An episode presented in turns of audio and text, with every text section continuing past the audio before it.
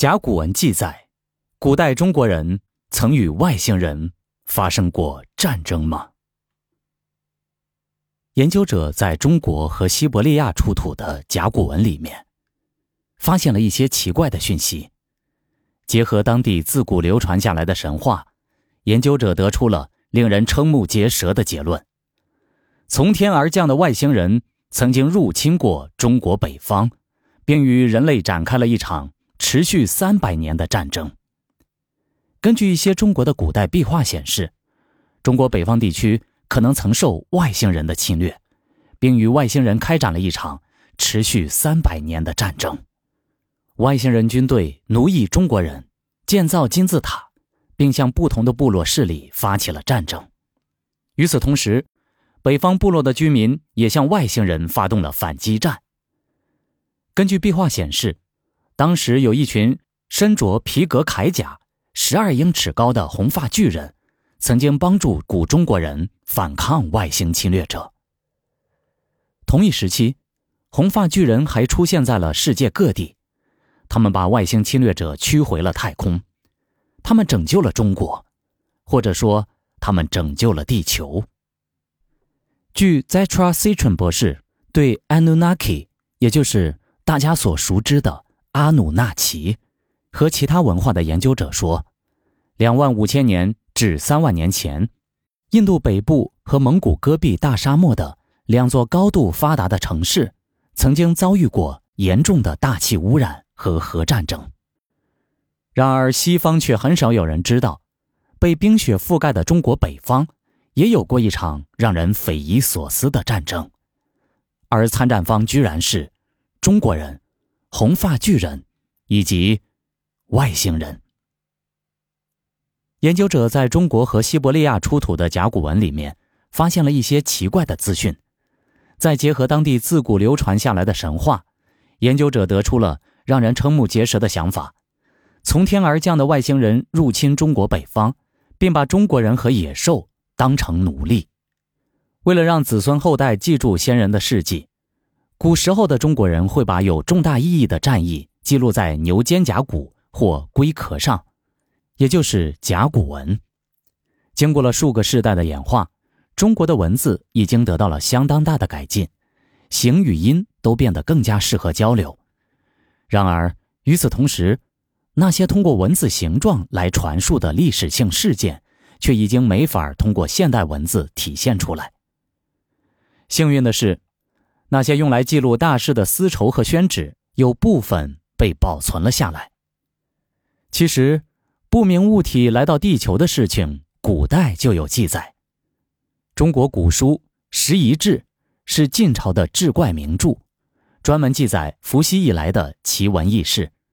其中，关于古史的部分很多是荒唐怪诞的神话，因此《隋唐志》将它列入杂史，《宋史艺文志》。将它列为小说，但我们知道，神话往往是历史演变而来的。因此，卷一的唐尧中有一段文字引起了人们极大的兴趣和注意。文中说，尧帝在位三十年的时候，一只巨大的船出现在了西海，夜晚船上有光，当时海边的人们将之称为“冠月茶”。船上有身披白羽会飞的仙人。以中国古史年代记载，尧帝于公元前两千三百五十七年即位，故事发生于公元前两千三百二十七年，距今四千多年。如果将冠月茶视为太空船，那么可以顺理成章地将仙人解释为身穿太空服的宇航员。冠月茶后来消失无踪。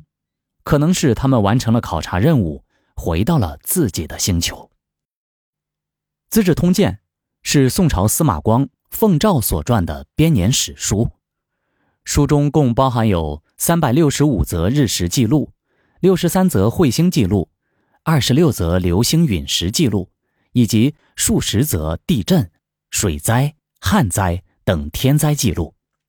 除此之外，还有十七则。无法用日月星辰变化规律来解释的天象记录，如西汉武帝建元二年夏四月，有星如日，夜出。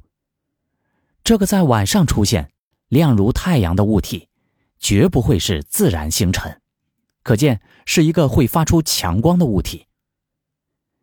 西汉成帝建始元年八月，有两月相乘，晨见东方。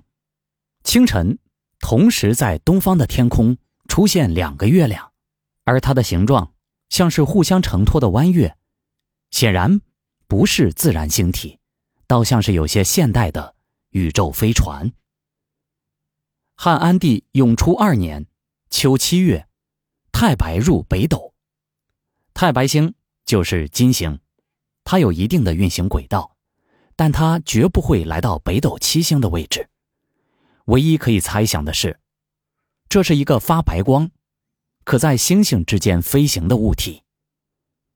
东晋干宝的《搜神记》中还记载着一件与火星人接触的故事。三国时期的吴国，在一群玩耍的小孩子中，出现了一个长相怪异的孩子，他身高四尺。身穿蓝衣，两眼闪着锐利的光芒。孩子们因从来没有见过他，纷纷围上来问长问短。蓝衣孩子说：“我不是地球的人，而是一个火星人。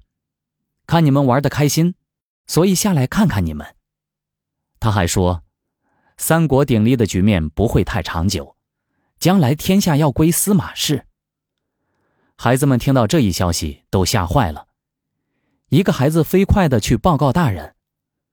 当大人赶来时，火星人说声再见，立即缩身跳到空中。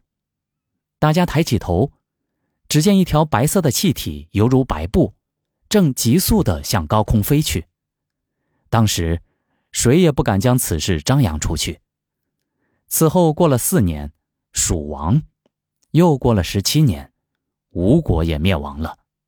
三国分裂混战的局面结束了，由司马氏统一了中国。这正应验了火星人的预言。《宋史五行志》记载，宋乾道六年，西安官塘出现了一个鸡首人身的怪物，高约丈余，大白天从高空中降落下来，在田野上行走，还试图与人交谈。现在看来，这可能是个戴着畸形头盔的外星人。宋朝沈括所著的《梦溪笔谈》中，也记载了不明飞行物的故事。文中说，扬州地区有一个奇怪的大猪，其形状犹如蚌壳，正是典型的飞碟形状，而且会发出强烈的光芒。它在当地逗留时间长达几十年，先后停留在三个湖泊中，或许是在搜集地球上的水中生物。作者还强调，许多居民都见过它，证明不是自己凭空想象或者捏造出来的。只要浏览一下全世界各个民族的神话传说，就不难发现，很久很久以前，天外来客就曾经光临过地球。并留下了古老而神秘的传说与遗迹，在古老的史诗和绘画中，都留下了外星飞行器及其宇航员的真切记载。